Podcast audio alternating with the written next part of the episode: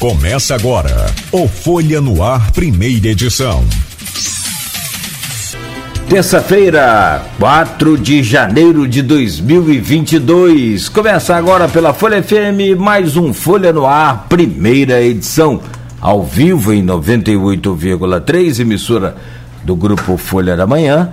Ao vivo também em nossas plataformas digitais, no Face, no YouTube, no Instagram em podcast. Daqui a pouco esse programa estará editado e logo mais às 17 horas tem reprise na Plena TV. São 7 horas e 7 minutos em Campos. Muito bom dia, sejam todos bem-vindos a esta edição de hoje que tem. Hoje com o jornalista Arnaldo Neto, nós vamos receber dois vereadores, vamos conversar com dois vereadores, estamos recebendo já, de São João da Barra o Alain de Gruçaí, que é do Cidadania, e o Analiel Viana, que também é do Cidadania, e vem para falar sobre essa nova experiência na vida. São dois vereadores com primeiro mandato, primeiro ano aí desse primeiro mandato. As novidades também no legislativo sanjoanense, como por exemplo as emendas impositivas para o orçamento de 2022, mudança no número da, de cadeiras para né, a próxima legislatura e além de questões relacionadas ao enfrentamento aí à pandemia no município, perspectivas agora, por exemplo, com a temporada de verão, a todo mundo viajando doido para fugir das suas né, das casas, ficamos em casa aí quase dois anos, e também como que vocês estão convivendo com as constantes críticas dos munícipes acerca dos serviços públicos prestados pela Prefeitura de São João da Barra em né, mais um mandato da prefeita Carla Machado. Ainda projetam e avaliam 2022 no oferecimento de Proteus Serviços de Saúde e Medicina Ocupacional com a qualidade certificada ISO 9001 2015, Unimed Campos, cuidar de você. Esse é o plano. Laboratórios Plínio Bacelar e o apoio de Unicred Norte Lagos. Quem conhece, valoriza. Antes de eu trazer aqui o bom dia pela ordem aqui do da chamada do programa, o vereador Alain de Gruçaí. Traz aí o seu bom dia, vereador. Primeiro, né, uma honra recebê-lo aqui. Muito obrigado pela presença. Tenho certeza que vamos conseguir aqui bater um papo muito bom nesta manhã. Seja bem-vindo, Alain. Bom dia. Bom dia, bom dia, Cláudio. Bom dia, Arnaldo Neto. Bom dia, o vereador Analiel. Bom dia a todos os ouvintes aí, todos os participantes aí do programa Folha no Ar. Obrigado. O meu caro Naliel Viana, bom dia, seja bem-vindo também. É um prazer recebê-lo aqui do programa. Essa que é a primeira dos dois e que seja né, a primeira de muitas. Seja bem-vindo, bom dia. Bom dia, Cláudio. Bom dia, Arnaldo Neto. Bom dia, meu colega de cama, colega de partido, vereador Alain. Bom dia a todos os ouvintes do Folha. É uma satisfação enorme estar participando aqui com vocês. Como você falou, é a primeira, acredito, de muitas. Trazer o bom dia do São Joanense também, nosso querido companheiro aqui, essa estrela que brilha aí de São João da Barra, Arnaldo Neto, neste Folha no Ar, primeira edição, sempre bom. Importante ter a sua presença aqui. Arnaldo, seja bem-vindo, bom dia. Eu já vou pedir logo, porque ninguém aqui entende mais de São João da Barra do que você entre os entrevistadores, né, entre o âncora e o jornalista. Então, já peço a você para, no seu bom dia, é, cumprimentar os vereadores e startar essa pauta de hoje aí que está recheada de, de, de conteúdo. Bom dia. Bom dia, Nogueira. Bom dia aos vereadores Alain e Analiel. Bom dia a todos que nos acompanham pelas redes sociais e pela Folha FM 98,3. Hoje eu vou fazer como a Luísa, né? Que a Luísa sempre cumprimenta aqui os motoristas de táxi, de Uber, que iniciam a jornada é, acompanhando o nosso programa. Lembrando aqui um comentário, ontem eu vi só depois no comentário da Santa Maria Teixeira dos Santos, que também está aí mais uma vez acompanhando a gente, dizendo que pegou o Uber e quando entrou no Uber, o carro estava inclusive ouvindo o nosso programa. E a gente fica muito feliz com isso, né? Que as pessoas vão acompanhando as entrevistas aqui logo cedo, a partir das 7 horas, pela Folha FM. Desejar um bom dia e como faz o Aloysio também, a gente que abastece carro, falar da dura missão que está também para motoristas de táxi, motoristas de com o preço do combustível, seja da gasolina, seja do gás, ao valor que está, né? É uma, é uma dura, é uma dura jornada. Mas vamos nós aqui para o nosso bate-papo hoje sobre São João da Barra com os dois vereadores. A ordem do, da, da, chamada dos entrevistados é a ordem alfabética, né? Então a gente faz o seguinte: a gente começa nessa ordem nesse bloco, investe no próximo e assim a gente vai seguindo a nossa, a nossa entrevista. Então vamos abrir com o Alan. Eu queria falar, já tem um comentário do Mário Filho ali sobre a questão de, né, atafona, depois a gente vai falar sobre isso também. É, mas queria começar com o Alan e com o Analiel também, ouvindo dos dois, sobre essa novidade na legislatura. É, você falou que os dois são de primeiro, primeiro mandato, Nogueira, os dois são de primeiro mandato efetivo, mas o Alan já chegou a assumir o mandato como suplente na legislatura anterior, mas é, o Analiel foi secretário no, é, em, também no, no, no, governo passado, é, então é, já fazem parte da, da, vida pública da cidade, e tem uma novidade que é a questão da emenda impositiva. É, é uma novidade no, no município, emenda tanto individual quanto de bancada. Alan, eu queria que você falasse as suas prioridades, quais foram as prioridades que você escolheu para as suas emendas e como que você recebeu essa mudança no legislativo, a mudança que começa a valer para esse orçamento de 2022. Bernardo, é, as emendas impositivas, é, é, desde 2007, o vereador e presidente Elias vem tentando, mas em 2007 ele não, não teve sucesso, né? É, ele fez a proposta à Câmara, na época o Aloysio Siqueira era o presidente, e agora o Elísio ele trouxe né, é, a Câmara na frente do Legislativo as emendas impositivas, né? E de muito valia, é, discutimos bastante e é muito importante esse avanço que a Câmara Municipal de São João da Barra deu sobre as emendas, né? Porque é, já existe na Câmara Federal e nós trouxemos para dentro do nosso município. Né? As prioridades, né? são muitos, são muitas as prioridades mas a gente pode especificar os pontos mais que a gente acha, que a gente está na rua, a população passa para a gente, importantes, né? obras é, é, para a gente, as nossas emendas, a gente direcionar né, para o nosso município. É, eu fiz a minha emenda individual, né, é, que é em torno aí de 1,2% do orçamento do município, é, que deu aproximadamente aí 570 mil reais.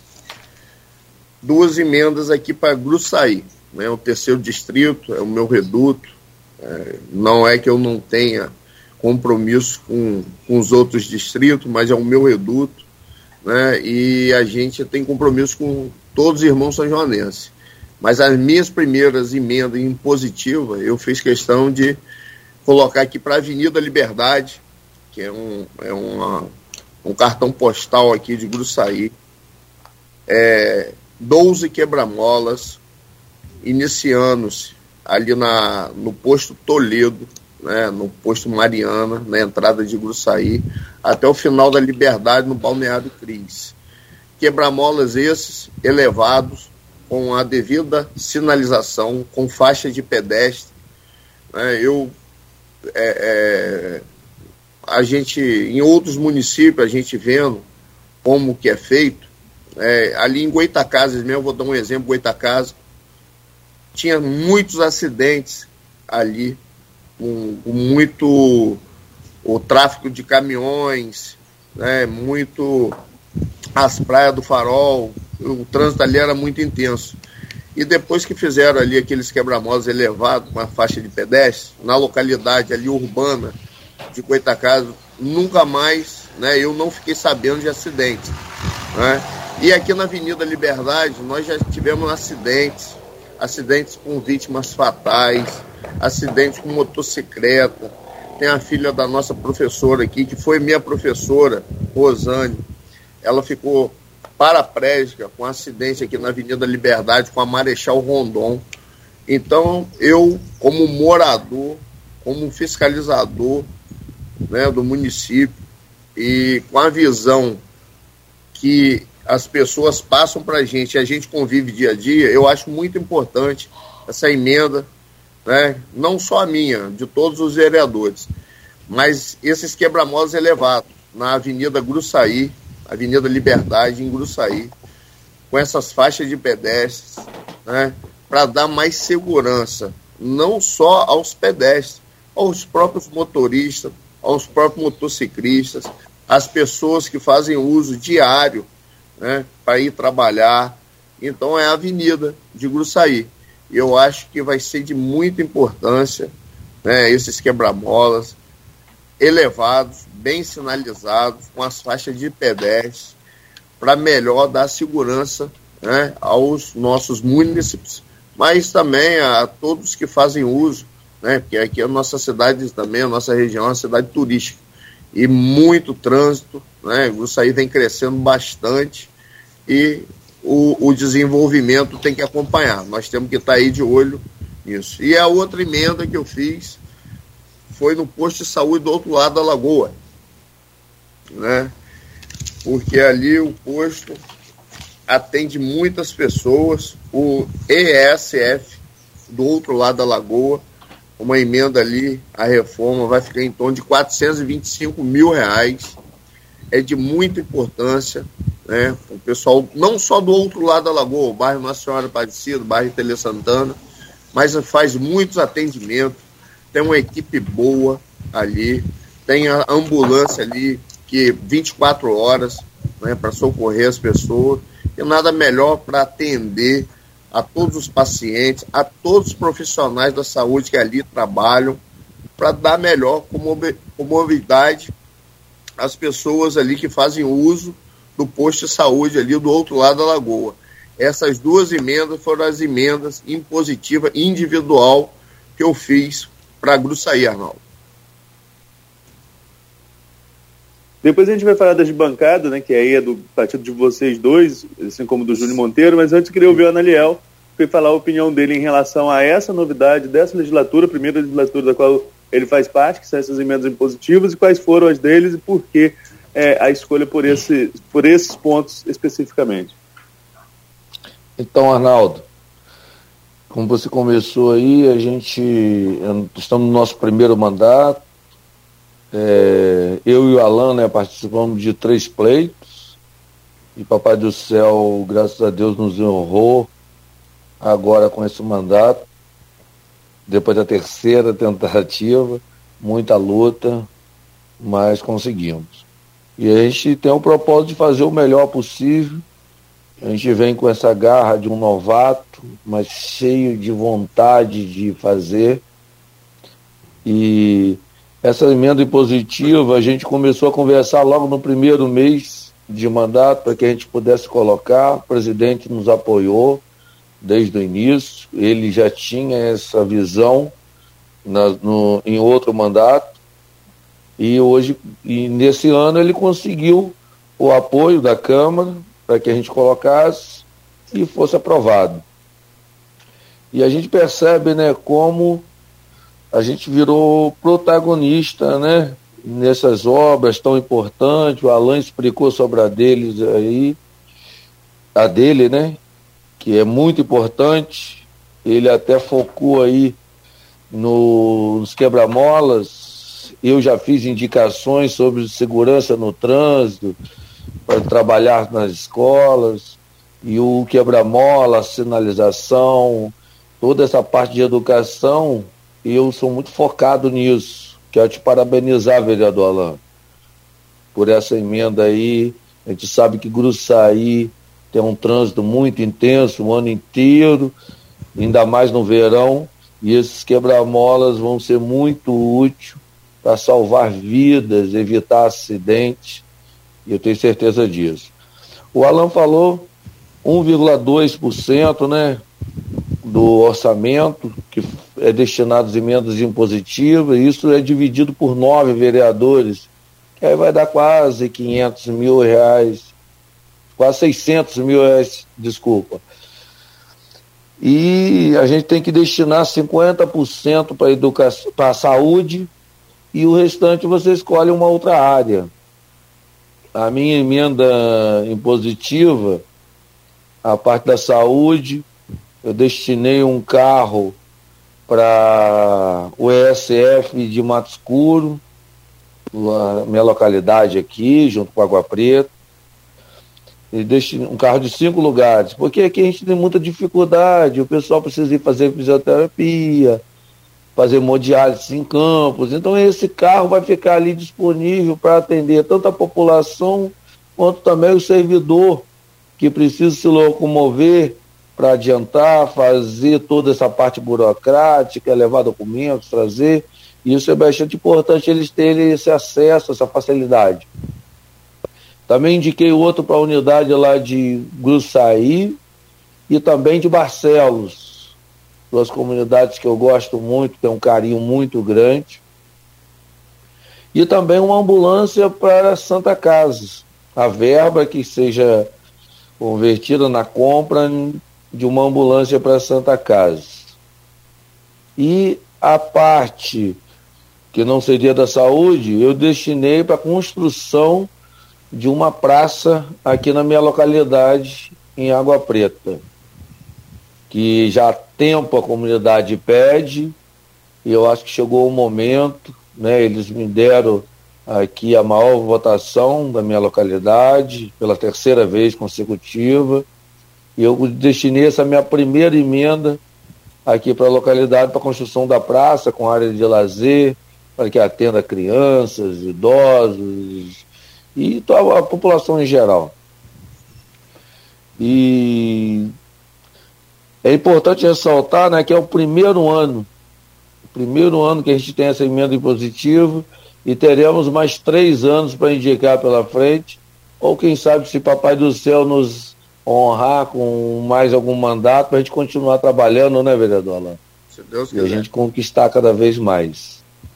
E na sequência a gente vai falar sobre as de bancadas ainda. Sim. É, mas aí eu vou emendar então para vocês falarem sobre bancada e eu quero uma perspectiva para quem está na cidade ouvindo a gente agora, quem está em São João da Barra ouvindo a gente agora.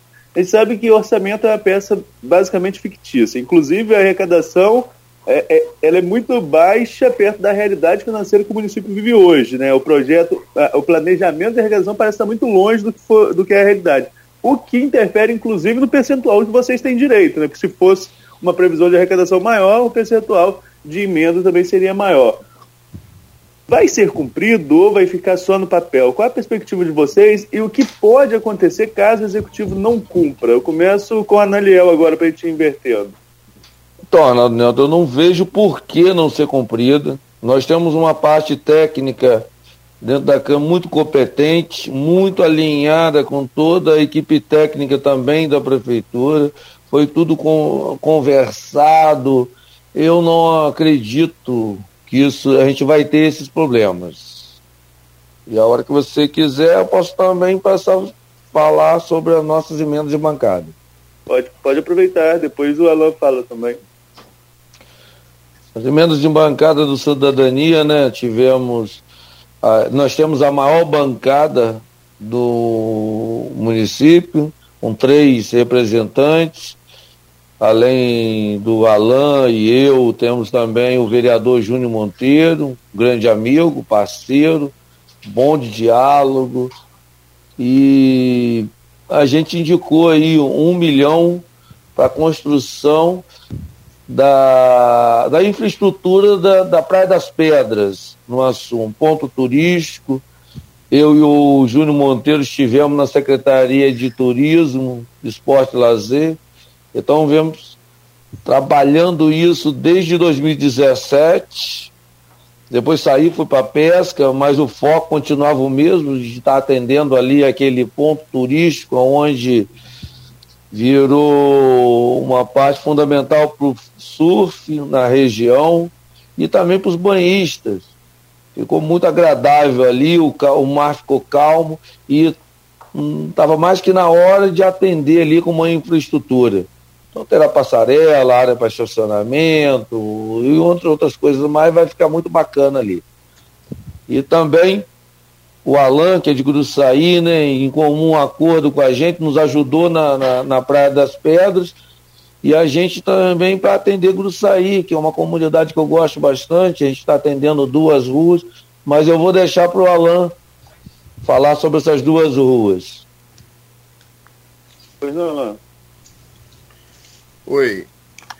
É, sobre a perspectiva aí, Arnaldo, a pergunta que você fez inicial, sobre se é, vai ter um cumprimento né, do Poder Executivo com as nossas emendas, eu acredito também que sim. A gente conversamos bastante com o controlador interno, né, Batata, com a própria prefeita, né, e é muito importante, são as obras que a gente tivemos muito cuidado de não extrapolar o valor das emendas, né? Nós discutimos antes, é, não é nada absurdo em cumprir e dentro da legalidade. Eu não tenho dúvida que o Poder Executivo, a prefeita, vai atender é, não só as nossas emendas, nem a minha, nem do vereador Analiel, mas como dos nove vereadores, porque nós conversamos antes, está tudo dentro da legalidade,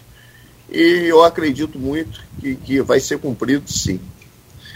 E agora sobre as emendas de bancada, é, nossa bancada, como o vereador Analiel falou, a gente somos a maior bancada na Câmara hoje municipal, somos um terço da Câmara, três vereadores do Cidadania, eu, o vereador Analiel, o Júnior Monteiro, amigo, parceiro, em comum acordo, né? Nós debatemos é, o Analiel e o Júnior Monteiro, uma praia né, das pedras, no Açu, né, é, é, um requerimento que o vereador Analiel já tinha feito anteriormente, o Júnior Monteiro, né, os vereadores do Quinto muito empenhados na Câmara, para o seu reduto, ali para o pessoal do Quinto Distrito, e a Sul nada mais do que merecido, né, a gente olhar com carinho para aquela praia né, que eu também tanto gosto, frequento, né, e a Naliel e Júnior Monteiro é, pediu ali um milhão, né, a nossa emenda de bancada ficou aproximadamente quase um milhão e meio, e aí não precisa tirar 50% para a saúde, pode ser em obras, né? E a Naliel e Júnior Monteiro e, e pediu ali para fazer ali a obra da, da Praia das Pedras, no Açu. E eu fiz em comum acordo com os parceiros também, me apoiando, o vereador Analiel, né, muito empenhado no diálogo. E eu fiz aqui duas emendas, né, uma emenda para duas ruas em Gruçaí. Ruas essas que são a rua Amaro Pedro Viana, é a rua da escola Pequena Isa, aqui em Gruçaí. É, um, é uma rua não muito longa, é uma rua é, que dá aí aproximadamente 200 metros, né, 200, 250 metros. E ali está instalada ali a escola Pequena Isa, que tem ali aproximadamente 300 alunos. Né, é uma rua que tem que ser olhado com carinho. Né, para o calçamento ali, a devida urbanização daquela rua, porque está num loteamento regularizado, o loteamento Liramar, né, ali, como eu falei, tem aproximadamente 300 alunos, uma escola muito importante aqui de Gruçaí, não só para atender né, a escola, mas para atender os alunos, ali os pais de alunos que vão ali levar seus filhos, porque quando chove é um transtorno, cria uma, uma poça d'água ali logo em frente às escolas, eu acredito muito que, que, que vai ser cumprido sim essa emenda né, de bancada ali do Poder Executivo, vai nos atender ali. E a outra rua, muito importante também, é a rua Francisco Barbosa dos Santos, referência à rua Ômega Tour, da empresa de ônibus Ômega Tour. É uma rua também que a, a paralela à rua é, Pequena Isa, é mesma extensão, é uma rua não muito comprida, é uma rua larga, que está ali instalada a empresa Omega Tour, que é uma, a, a única empresa de ônibus 100% são joanense. Então eu acho que não é para atender uma pessoa específica, mas é para atender ali a todos que fazem uso né, da empresa, a todos os funcionários, aos proprietários, aos é, é, é, que os guias turísticos, né, aos passageiros. Então, quando chove ali, quando vai sair o ônibus limpinho, quando vai sair, eu sei que eu sou passageiro. Né? Eu sempre viajo na Omega Tour. Né? Por sinal, é uma empresa de excelência. Quando sai o ônibus limpinho da garagem, quando chove, pessoal botando o pé na lama. Quando sobe no ônibus, é, é de ficar a marca. E aquilo dói no coração, a gente vê aquilo. Então, são duas ruas né, que, junto com o vereador Analiel, é, nos apoiando, vereador Júnior Monteiro, eu coloquei a emenda de bancada. Lógico que Gruçaí tem outras ruas que a gente precisa também fazer a urbanização, o calçamento. Mas, a princípio, né, é, eu acho que são duas ruas muito importantes, ali pelas empresas que tem, pela escola que tem, mas é para atender a todos, né, a todos que fazem uso diário né? São duas ruas movimentadas e que faça ali o devido calçamento né? e o devido à urbanização ali daquele bairro Liramar. É, arquiteto que fez aqui o estúdio da, da Folha FM fez também lá a mansão do Analiel, a residência lá, ou ou, ou o local onde ele está aí, eu não sei se é escritório, estou falando mansão aqui de brincadeira, né, Léo? Eu estou na minha casa aqui, tá. mas não é uma mansão. É, é meio humilde, mas. Mansão quem tem aí, aqui. mansão quem pra, tem aí é Arnaldo Neto. Os amigos, o Alan já nos visitou, tomou um café aqui. É, você está precisando me convidar mais. mansão quem tem é o Arnaldo Neto aí, eu estou brincando. Oh. Bom, mas é, um, outro detalhe também que eu quero pedir desculpas aos ouvintes. É, na verdade, houve um, um, um, problema com a agenda do nosso convidado ontem e vocês dois, gentilmente, naturalmente, era pauta também para este programa, né, em um outro dia talvez, mas gentilmente anteciparam essa entrevista para a gente hoje, já que o, o Toninho né? É, o Antônio Carlos, candidato único aí do, do Goitacás, teve uma viagem de repente para fazer e de última hora e não pôde estar aqui hoje. Então só pedir desculpas a quem ouviu ontem a gente anunciar e hoje a gente tem aqui o prazer e a honra de receber esses dois vereadores de São João da Barra, o Alain de Gruçaí, né, e o Analiel Viana que na verdade. Ah, tá, trocou o nome aí, né? Ah, o, o, o, computador do. A conta utilizada aqui pelo Alain tá em nome da esposa dele, a Renata Viana. É porque. Ela que manda. Porque tudo que é meu é da minha esposa, tá Não. Até o. É ela, é ela que manda. Tá no, no, nome dela. É ela que manda. Muito bem. Eu Fa não tenho nada. Faz você muito é bem. minha prima aí, Alain, a Viana. É. Bom, tem várias participações aqui, vereadores e Arnaldo Neto, você que está acompanhando aí a gente pelo Face, a gente agradece. Começa lá com o Mário Filho, o Arnaldo até já comentou, falando sobre a Tafona, que estava um caos neste fim de semana, a desorganização no trânsito, logo na estrada, ruas esburacadas e com areia, sem iluminação, sem atração no balneário única coisa que ainda funciona é a coleta de lixo. O Zé Renato Duarte também, projeto de quebra-molas, isso não evita acidente. Sinalização adequada é muito melhor. Vai tirar o trânsito da avenida e prejudicar o comércio. Quebra-molas é atrás de sinalização. E cada um tem uma opinião, né? Essa coisa de, de quebra-mola. Dele, né? É, é, é eu, dele, eu vou. Aqui, os comerciantes que me cobram. Eu vou passar para os senhores. Vou... Elevado, peço maior segurança ali aos clientes. Peço só a gentileza, aguarda aí, eu vou passar para os senhores tudo aí que você faz um resumo, né? É, a prioridade não seria acabar com os buracos nas ruas, em primeiro lugar? Esses buracos são verdadeiros quebra-molas invertidos, diz aí o Dilcimar Toledo A Nice de Barcelos também faz aqui uma uma colocação. Gostaria de saber do vereador Nice, Nice, Nice, Nice Barcelos. Barcelos. Perdão, perdão, perdão. Já tivemos essa, essa intervenção. É Nice Barcelos, perdão. É, gostaria de saber do vereador Alain de Gruçaí por que não pediu a construção ou viabilização de uma estação rodoviária e abrigos de passageiros para Gruçaí.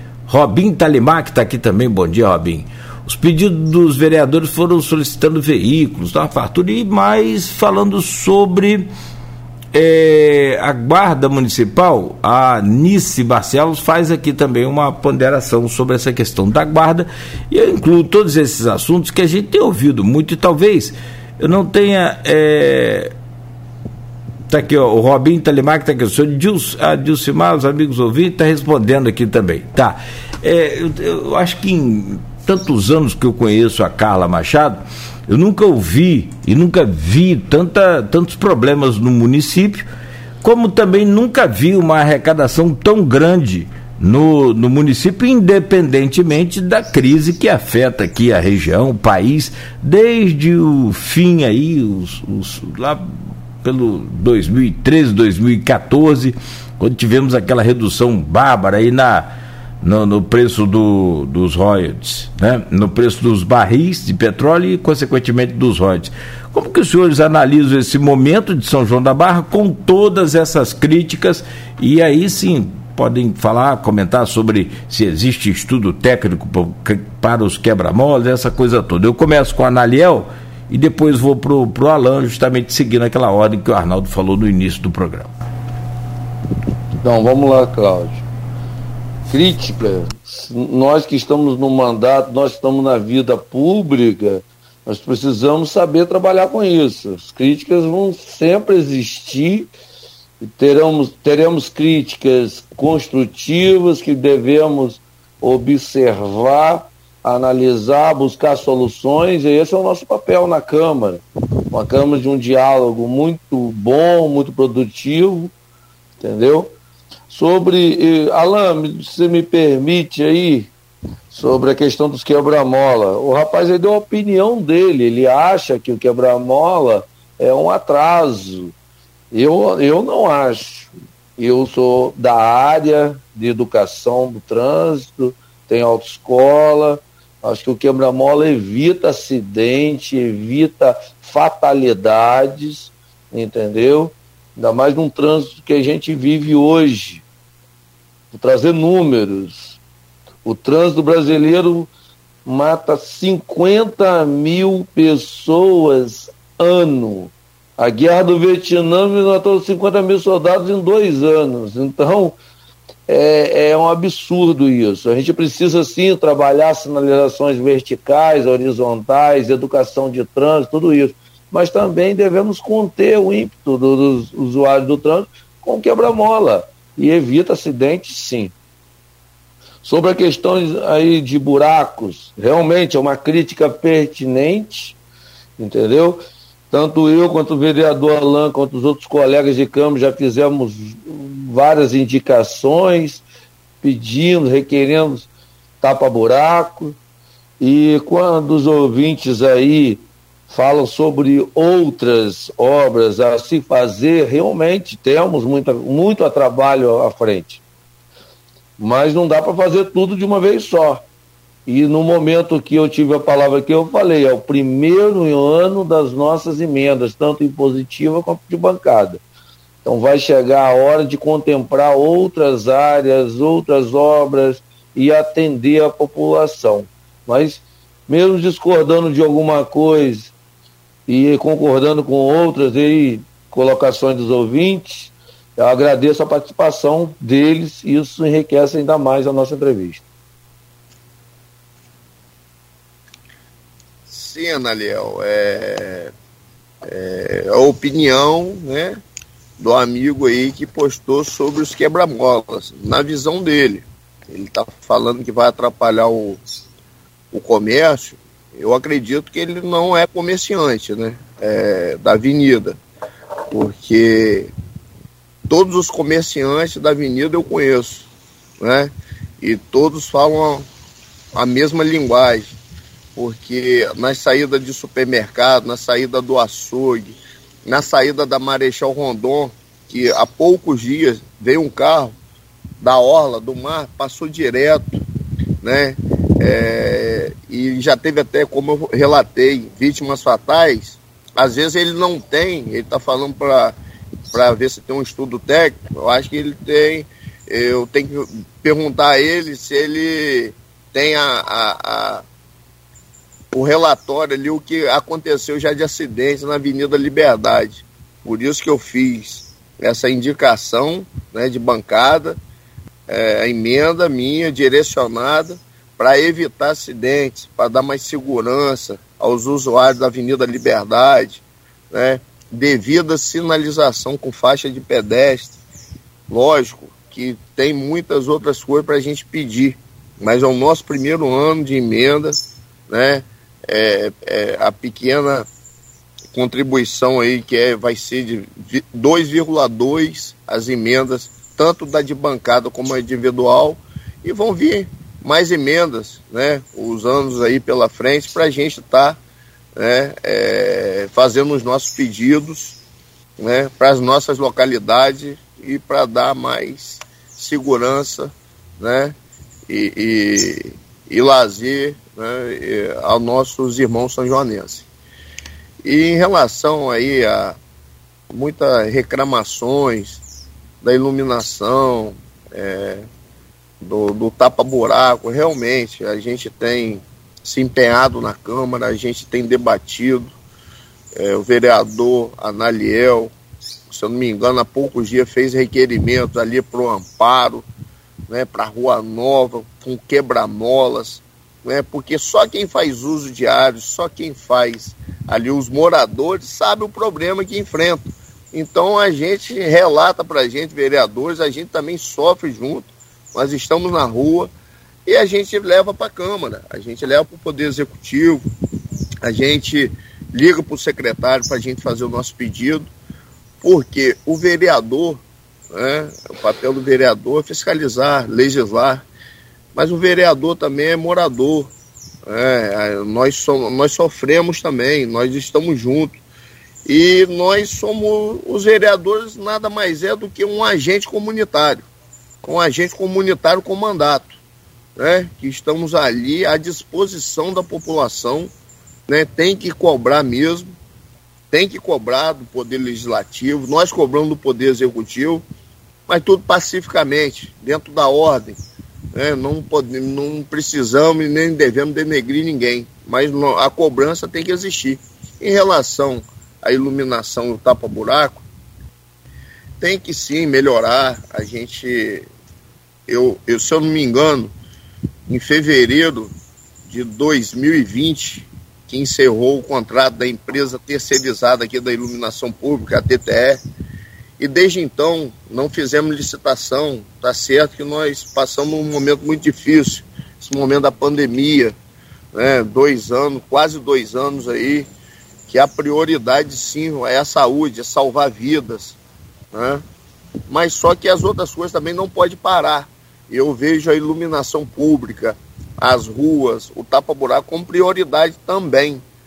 Né? E, e já passou da hora, eu já cobrei isso na Câmara, não só eu, como todos os vereadores, muito empenhados, muito dedicados, muitos, muitos comprometidos, né? o vereador Analiel também, cobrando Apoaçu, para a terceirização da iluminação pública que tem aí uma licitação o mais rápido possível.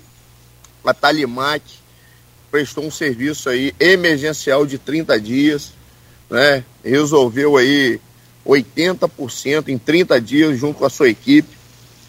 Mas 30 dias não dá para fazer é, 11.300 pontos de energia, que quase a metade estavam apagadas. Né? Eu acho que sim, está na hora de terceirizar né, para acabar e resolver logo o problema da iluminação pública, porque a iluminação pública é segurança pública, é um conjunto. Né? E para melhor atender aí não só os irmãos são joanenses, porque a nossa cidade é uma cidade turística, ao, ao tanto né, de pessoas que frequentam a nossa região, né? como o nosso amigo Claudio falou, a, a praia né, é, oficial do campista é Farol de Santo Tomé, mas a de coração é, é de São João da Barra, é o Açu, é Gruçaí, é Atafona, né? É, então, eu acho que tem que dar prioridade sem iluminação e esse tapa-buraco, né, para resolver. E a sinalização, porque há pouco dia eu estava conversando até com os guardas municipais, né, e eu falei, poxa, eu acho que você, Alan, nós aqui nós não temos nem sinalização, nós não podemos nem, para orientar o trânsito, nós precisamos até de, de sinalização, para a gente orientar, para a gente sinalizar é, nas passarelas de acessibilidade na beira-mar, né, na avenida aqui da, de Gruçaí a Tafona, em frente às passarelas de acessibilidade, as faixas de pedestre, tem que colocar guardas ali para dar maior segurança aos usuários. Né? E então não tem uma faixa de pedestre bem sinalizada. Né? São João da Barra precisa, não de muita coisa, mas de pouca coisa, mas que se torna muito grande né, que dá mais segurança aos usuários né, e aos irmãos são joanenses.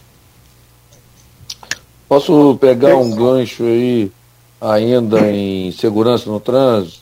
Por favor. É, tivemos um, um, episódio de fatalidade na saída do meu posto de gasolina aqui na, em Água Preta. E um amigo, Lelei, né, cara, ele acabou se atrapalhando na saída do posto. Ele não estava em alta velocidade, ele estava saindo do posto, se atrapalhou com outro motociclista que estava entrando também em baixa velocidade, caiu, bateu com a cabeça no calçamento e veio a falecer dois ou três dias depois. E se ficou focado em quantos minutos a ambulância levou para chegar para socorrer, socorrê-lo.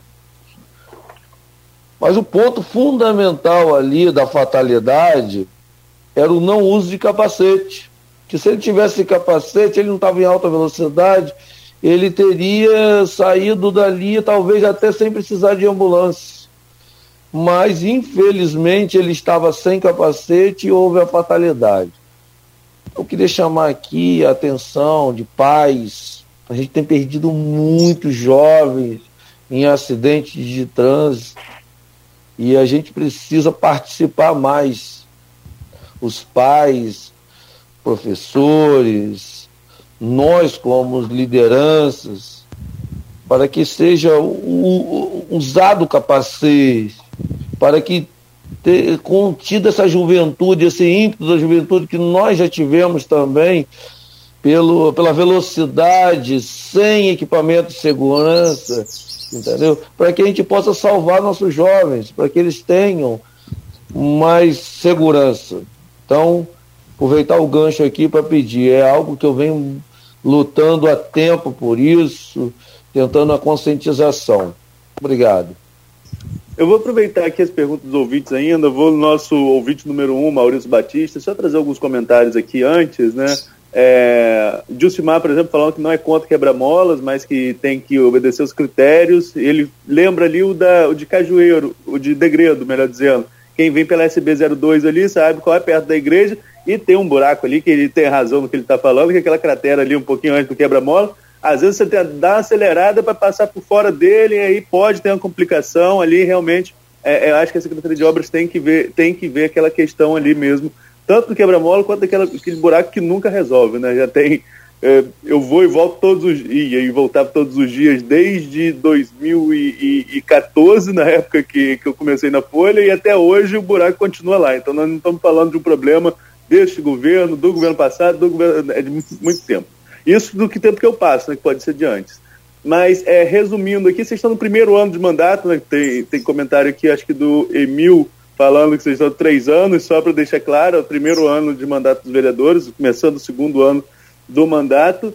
Mas o, o, Alan, o Alan, não, Alan é outra pergunta. O Maurício Batista, ele resume aqui uma questão que a gente já debateu muito. O Alan falou sobre isso numa sessão na Câmara, depois de um discurso mais forte ainda do Analiel. Analiel levantou em outubro isso, a questão de o um município estar tá aprovando muito superávit e não acontecer nada efetivamente em relação à manutenção de ruas. À época ainda era uma proposta a questão do contrato emergencial para iluminação pública. Então, o, o Analiel levantou, o Alan foi lá, foi até mais incisivo, inclusive, falou que o secretário é, poderia pedir para sair, o secretário de obras que nós entrevistamos, né, Nogueira, aqui, o Jorge Issa, mas é, o Maurício faz a seguinte colocação aqui, resumindo, eu quero nesse tom com vocês em relação à questão de manutenção das ruas, sobretudo num período, como a Alan pontuou, a população de São José da Barra quase que triplica, ou mais do que triplica, devido à alta temporada. É, Maurício Batista, não sei quantos mandatos os dois vereadores exercem, mas a prefeita está deixando a desejar nas estruturas das ruas, todas esburacadas, não muito diferente de Campos. Campos também sofre com esse problema de buracos há muito tempo. É, quais medidas de fiscalização foram tomadas pelos vereadores? O que, que, vocês tentaram, além dos, como eu falei, dos discursos incisivos na Câmara, que eu acompanho a sessão de vocês sempre, é, além dos discursos incisivos na Câmara, dos pedidos, o que mais foi tentado para solucionar essa questão e qual a expectativa de vocês para esse ano, quem sabe, resolver isso? Vou começar com a Alan agora. A gente tem, a gente cobra, a gente fiscaliza, como você relatou aí, o problema ali do, de degredo, né? Rapaz, aquilo dali tem uns 10 anos, né? aquele buraco ali, na SB ali, né? E, e, e, fica assim, é, não é problema desse governo, governo anterior. Nós temos um problema aqui na Rua das Flores, em Gruçaí. Tem ser a Liberdade, é a rua mais antiga que tem em Gruçaí, que tem um buraco ali, em frente à, à pousada ali do Oswaldo Barreto, ex-vereador, ex-secretário, que tem, já vai fazer, é, já vai aposentar porque eu acho que tem aquele buraco ali há 20 anos. Né? E ali tem a dona Helena que mora ali, é, tem o Jorginho da Goiaba, e ali choveu, imposta ali uma rua antiga. Tem sim, é, como os ouvintes, a, as perguntas aí, é, tem outras prioridades sim, mas isso aí é um serviço essencial que o Poder Executivo né, tem que estar também com a sua equipe técnica na rua, secretário de obras, secretário de transporte, para estar tá solucionando o problema do município. É, nós, como órgão fiscalizador, a gente leva para a Câmara, mas quem executa é o Executivo. É, como quando você falou aí, Arnaldo, que eu pedi ao secretário Jorge isso, que não fosse capaz para entregar o cargo, porque ele falou três vezes com a gente internamente, com a gente que eu falo, a Câmara de Vereadores, nós chamamos ele para saber com, em que pé está é, é, a licitação da, da, da iluminação pública. Ele prometeu três vezes e não resolveu. Aí depois que fala que eu sou explosivo, mas eu cobro, né? Eu cobro aonde é para cobrar. O secretário tratou três vezes de estar tá licitando e não aconteceu. Por isso que eu falei, se não é capaz de resolver, que entregue o cargo. Né? Mas tudo dentro da decência, é, é, a gente é cobrado também. Né?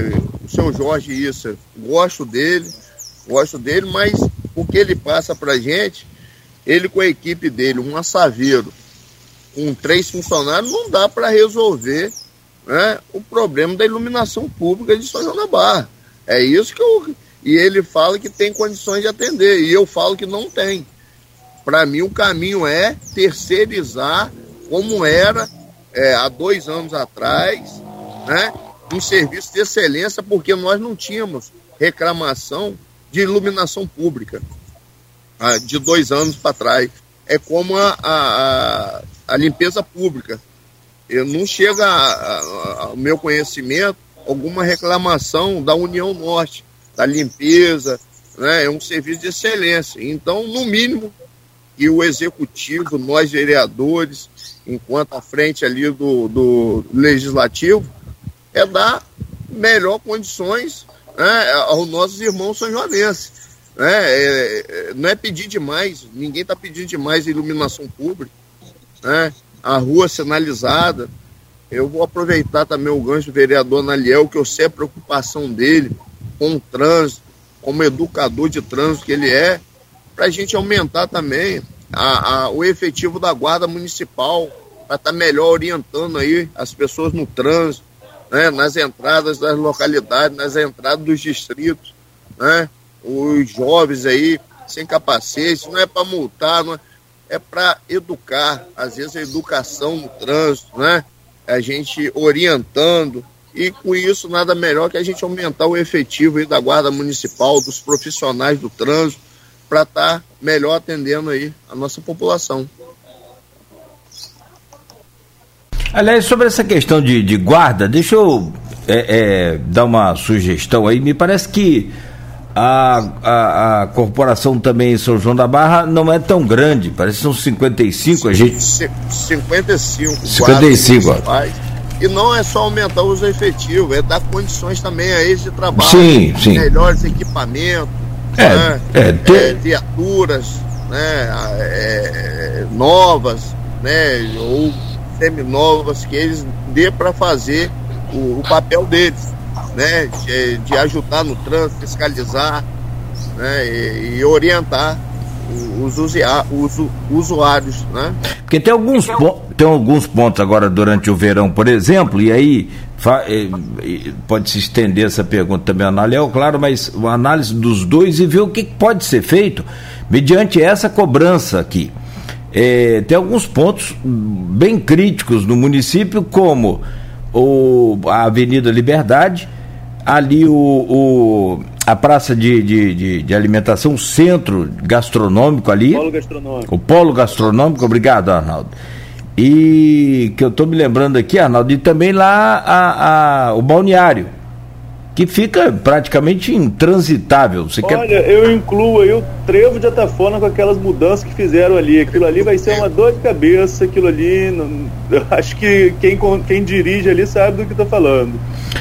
E mais o trevo de Atafona, então. O, o que, que vocês podem fazer aí de forma emergencial, no sentido de apresentar a prefeito uma solução para esses problemas com essa corporação que está aí? Eu acho muito difícil mas então contratando até temporariamente, ou por RPA, ou por uma forma legal, para pelo menos os próximos 90, 120 dias aí de verão, até depois do carnaval.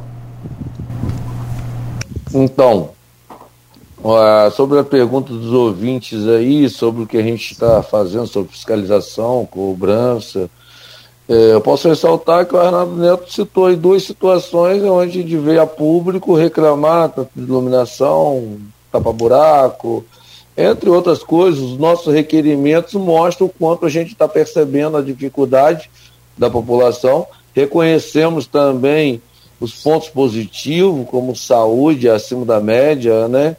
Na região, que a gente está aqui, de repente, ah, só crítica, não, temos que elogiar também a, o trabalho aí de combate à Covid, eu acho que foi muito bom, acima da média. Então.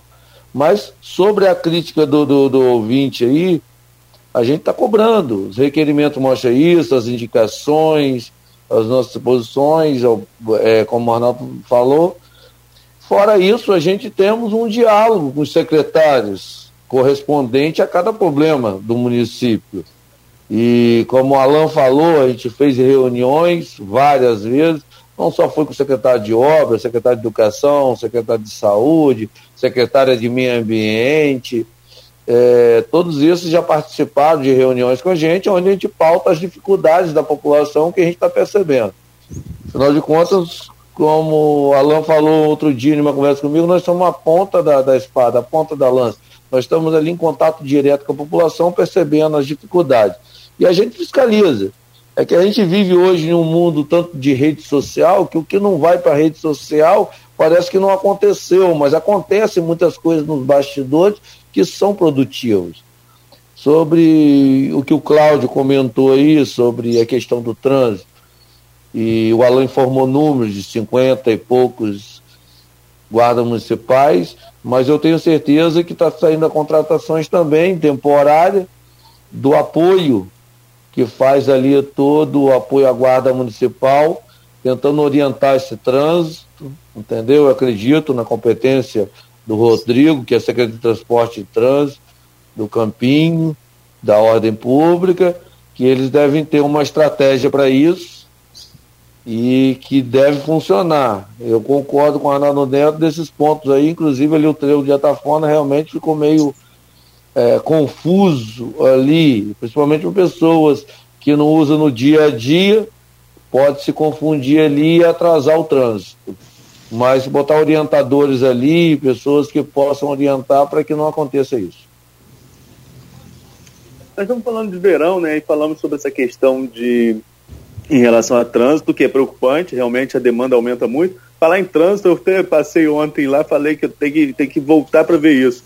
Aqueles sinais ali da Caixa Econômica, da Loja Americanas, né, ali perto do supermercado, aqueles sinais estão doidos, né? Todo mundo está percebendo isso, né? Abre abre oito segundos e fecha um minuto, né? É, assim, tá, tá, tá bem complicado. É, todo mundo está percebendo, não. Os responsáveis pelo visto não estão percebendo. Vamos ver se a gente alerta aí para que o pessoal possa verificar aquilo. Mas só abrindo um parênteses para não esquecer dessa pauta também. Que... Sim. Posso falar sobre o sinal? Sim. Desculpa te interromper, mas senão a gente vai acabar perdendo. É, você fala oito segundos ali para quem está saindo da, da, da loja americana. Mas aquele, o do, o do, supermercado também, o outro, ele não está abrindo mais do que 13 segundos. Ele tá, tá, tá errado. Os dois. Isso daí eu não percebi.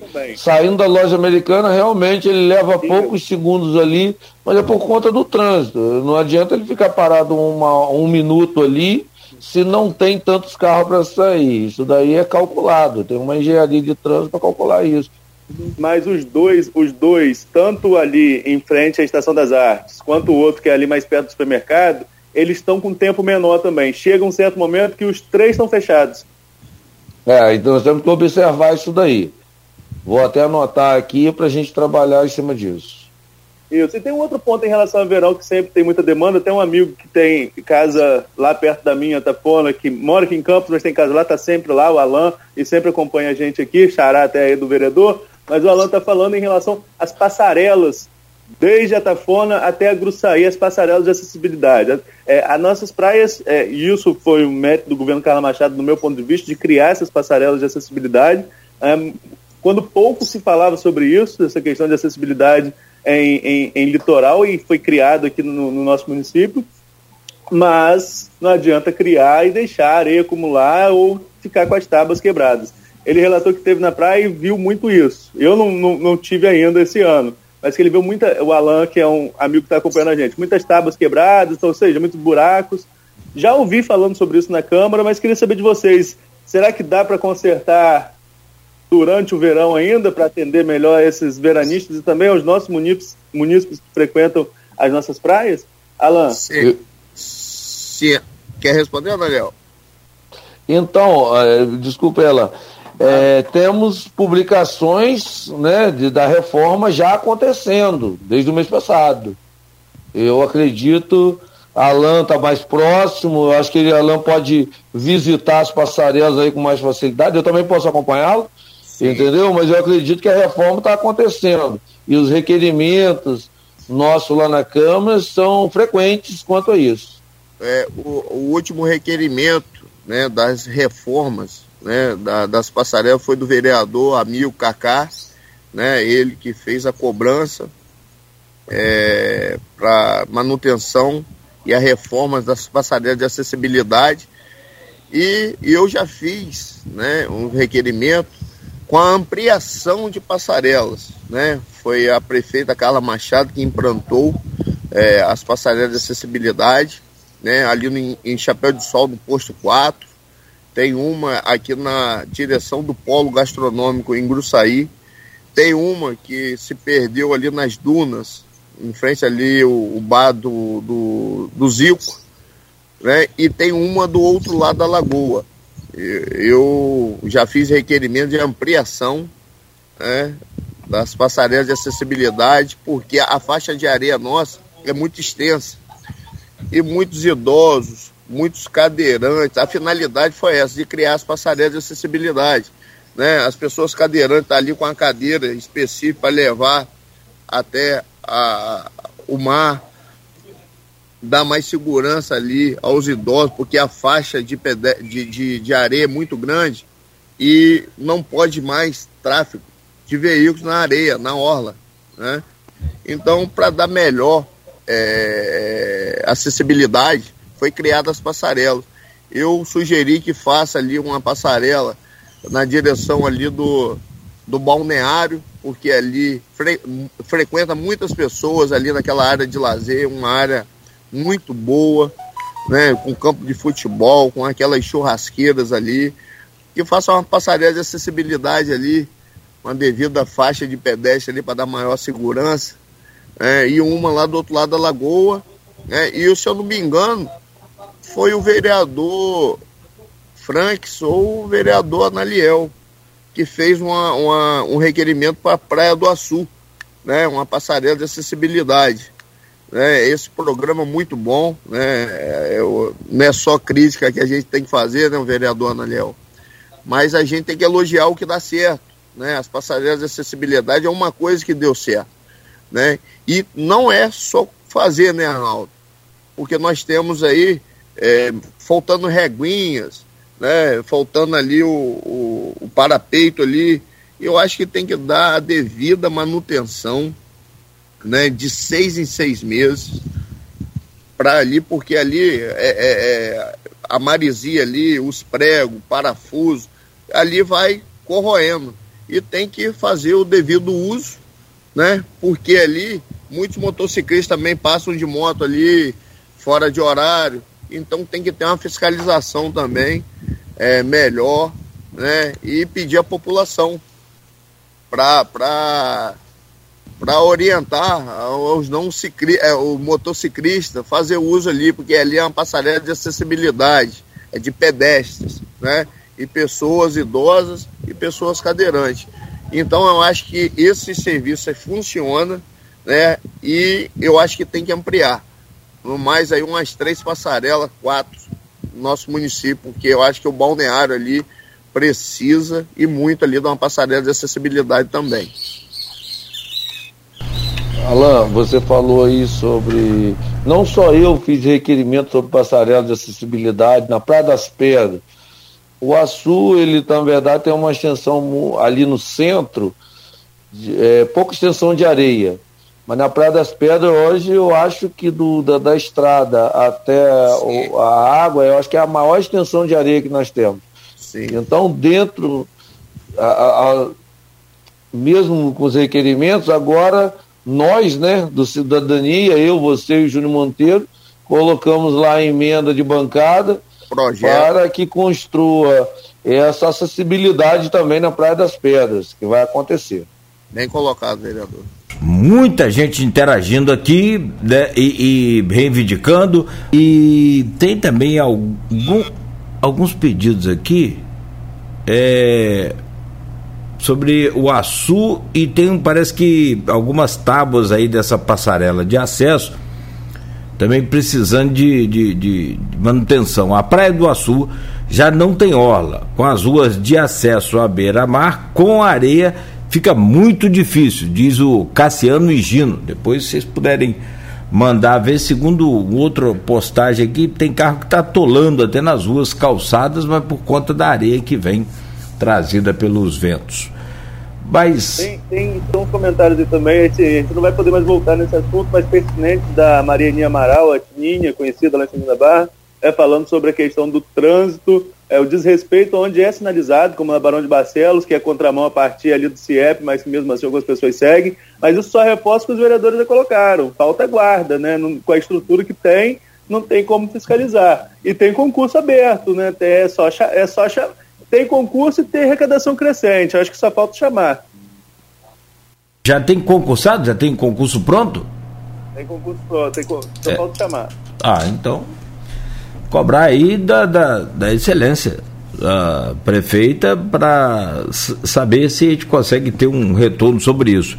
E pedir aos vereadores também se podem fazer isso aí em nome da, da, da população, naturalmente, né, vereadores? É, a equipe da Guarda Municipal é uma equipe muito parceira, participativa, realmente precisa aumentar o efetivo para fiscalização, mas nós também devemos ressaltar aqui, eu sei que às vezes quando a gente fala nesse, nesse ponto, é, é meio complicado, mas a população também precisa conscientizar, porque muitas das vezes ali é, é veículos, moradores da cidade sabem que, que ali é proibido, a sinalização está, mas é ignorada a sinalização. Entendeu? Eu posso estar até perdendo do lado político falar isso, mas nós precisamos entrar nesse assunto. A população precisa participar também, porque Arnaldo Neto é morador da, da, da cidade, sabe que o que eu estou falando é verdade. Muitas vezes é morador da cidade que faz a, a, ali, a, comete o erro, a infração. Entendeu? É isso. Vamos lá, eu vou fazer duas perguntas aqui ao, Analiel, que ele tem um compromisso daqui a pouco, e, e na sequência a gente segue com a, com a Alan com as mesmas perguntas e, e mais algumas para a gente concluir essa parte da entrevista. Analiel, é, há pouco menos de duas semanas, a Folha fez um painel relacionado a São João da Barra, ouvindo quatro especialistas, é, um economista, que foi o Alcimar, é, um especialista em direito, que é também o presidente do, do Bruçaí Praia Clube, me fugiu o nome dele agora, se puder me, me ajudar, Nogueira. Então, é, é, o Sofiati, que é ambientalista, né, e também o quarto ali, enfim, eu vou, vamos buscar aqui o nome dos quatro para dar o crédito aos quatro é, é, é, de forma correta, mas eles analisaram o governo, pontuaram críticas, é, a matéria foi feita pela Luiz Abreu Barbosa, e deram uma média 4 a este primeiro ano deste mandato da prefeita Carla Machado, deste quarto mandato da prefeita Carla Machado. O, o Alcimar, inclusive, nem quis dar nota, né? A média em relação aos outros três analistas nessa, nessa desse painel que foi realizado sobre São João da Barra, melhor para melhor resumir a história. Enfim, eu queria ouvir de você qual é a sua avaliação para esse primeiro ano de governo. Vocês mesmo colocaram nos outros blocos e eu também na retrospectiva, se Nogueira se recorda, nossa retrospectiva aqui na rádio, falei que se teve um ponto positivo foi a condução do enfrentamento à pandemia. Acho que esse é um ponto pacífico, tanto para quem é da base quanto para quem é oposição, esse é ponto pacífico dentro da cidade. Mas é, você, como vereador, qual a sua avaliação desse primeiro ano da gestão Carla Machado e o que você espera para 2022? Donald Neto, é, quero agradecer os especialistas né, por estar avaliando nosso município, eu acho que isso é produtivo. Respeito muito a opinião deles. É, mas a gente sabe que na prática é bem mais complexo do que você ficar ali apontando, ah, deveria fazer isso, aquilo, deveria ser mais produtivo aqui, ali.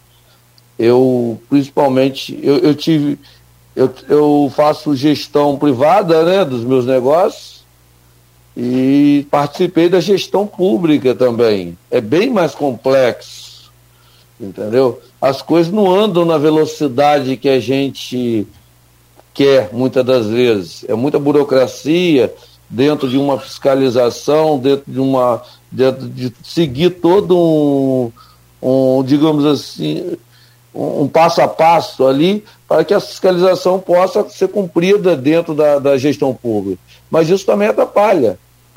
Agora, a gente deve sim avaliar um governo no final dele, não agora, nesse começo. É, a saúde eu vejo como um ponto positivo. Nós, embora temos as dificuldades, mas a agricultura temos muito atendimento. Eu acho que a gente tem que avançar bastante aí em questão de iluminação pública, tapa-buraco, educação.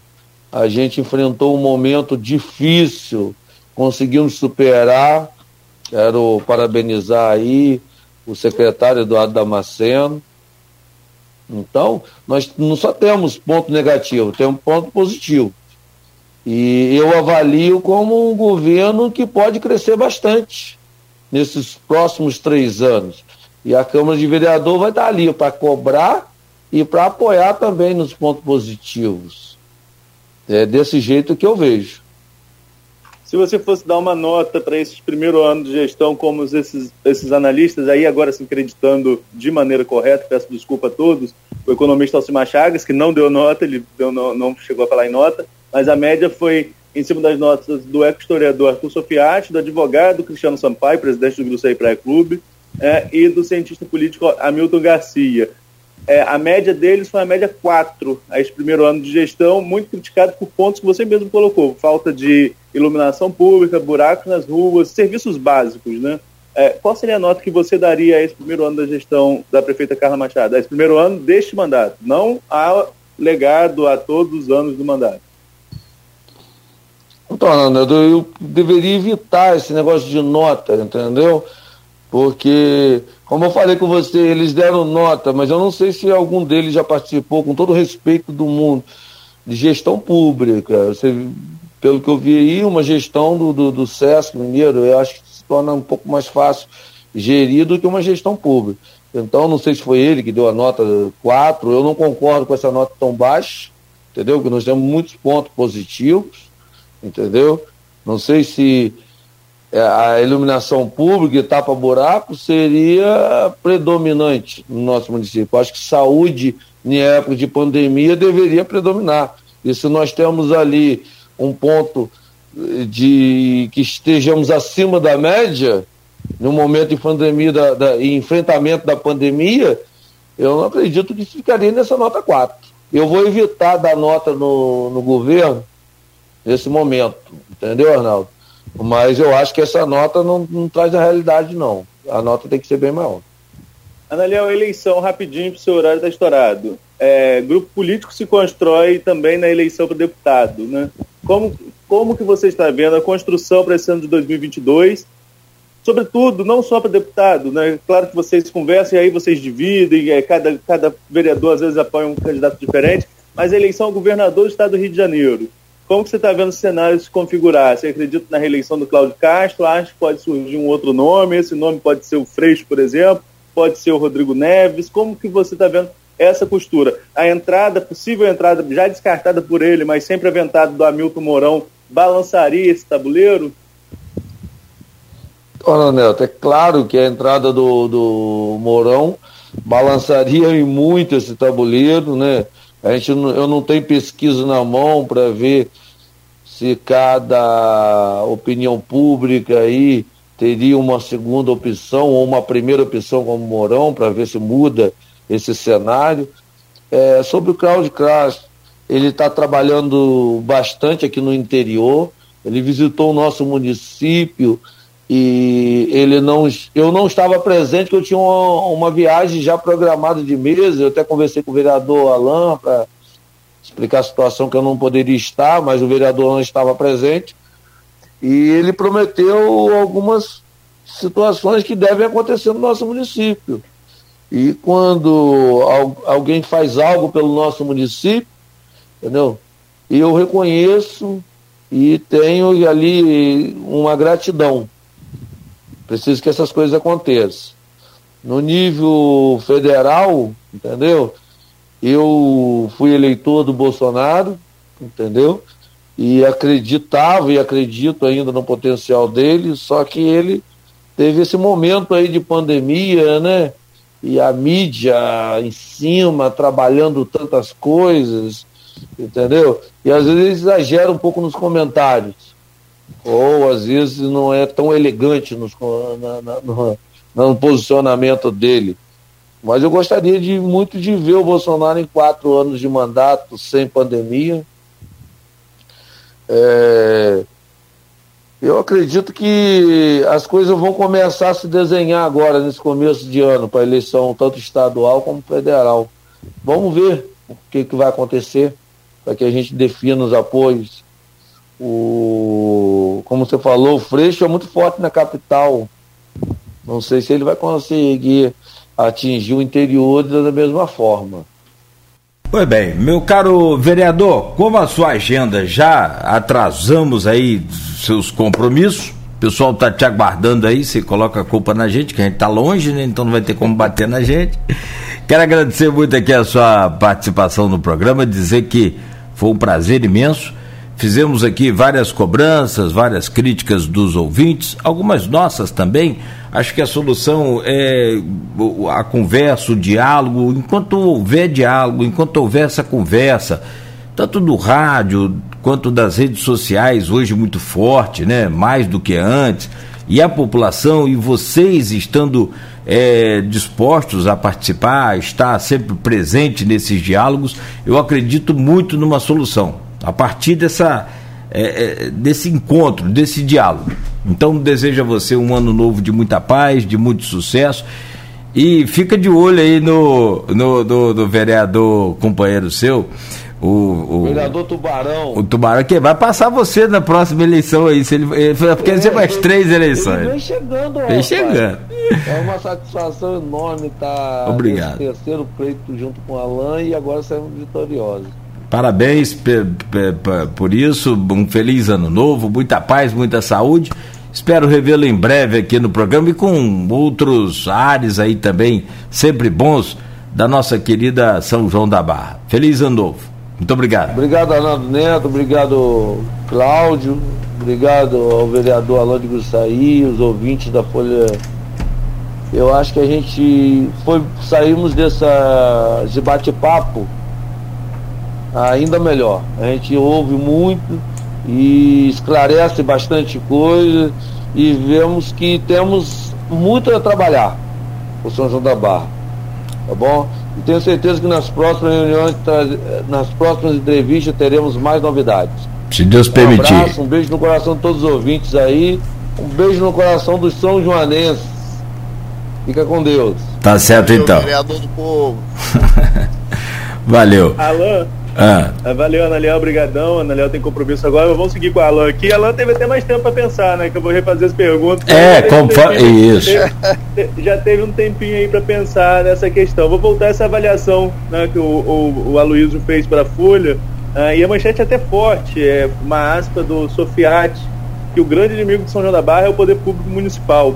E a nota média que esses analistas, repito aqui, de, é, deram ao governo no, nesse primeiro ano, a nota média do Aristide Sopiati, eco-historiador, tem conhecimento ambiental de toda a região, o advogado Cristiano Sampaio, presidente do Gruçaí Praia Clube, e do cientista político Hamilton Garcia, que mora em Atafona, inclusive, é da UENF, mas mora em Atafona, para a média 4, como o Alan falou, uma média baixa.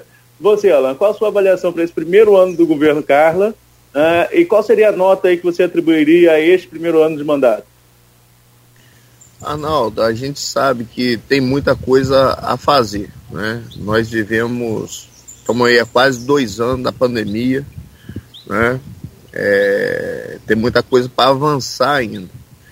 É, nós passamos um ano difícil, 2021, né? 2020 2021. Né? 2021 teve um pico aí da pandemia. Eu acredito também que a nota é muito baixa. Respeito né, a opinião né, dos cientistas aí, do, do, dos técnicos, mas teve muita coisa que, que, que funcionou. É, um exemplo foi a, o hospital de campanha nosso, né, ali onde é o centro de emergência, foi o centro de emergência. É, foi o primeiro hospital de campanha totalmente né, equipado com UTI. Né, o de São João da Barra, nós largamos na frente.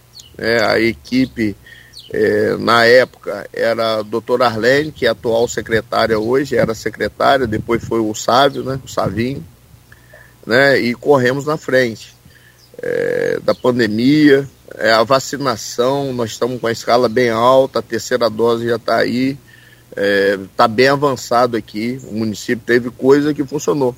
E realmente, teve coisas que não funcionaram, como a iluminação, a questão da sinalização, o tapa-buraco, muita coisa não funcionou, mas a gente também tem os pontos positivos, né? Que o município avançou, a prefeita, num momento muito difícil da pandemia, é, priorizou a saúde, né? É, o hospital de campanha.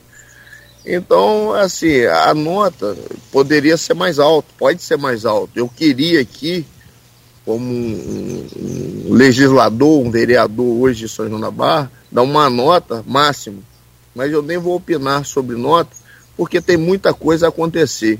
Nosso município bateu o recorde de superávit de arrecadação 2021. Nós esperamos uma projeção para 2022 que as coisas irão é, melhorar. Eu acredito muito no governo Carla Machado, eu acredito na prefeita. Não é à toa que ela quatro vezes prefeito do nosso município, fez seu sucessor em 2012. eu acredito na capacidade né, é, da prefeita Carla Machado.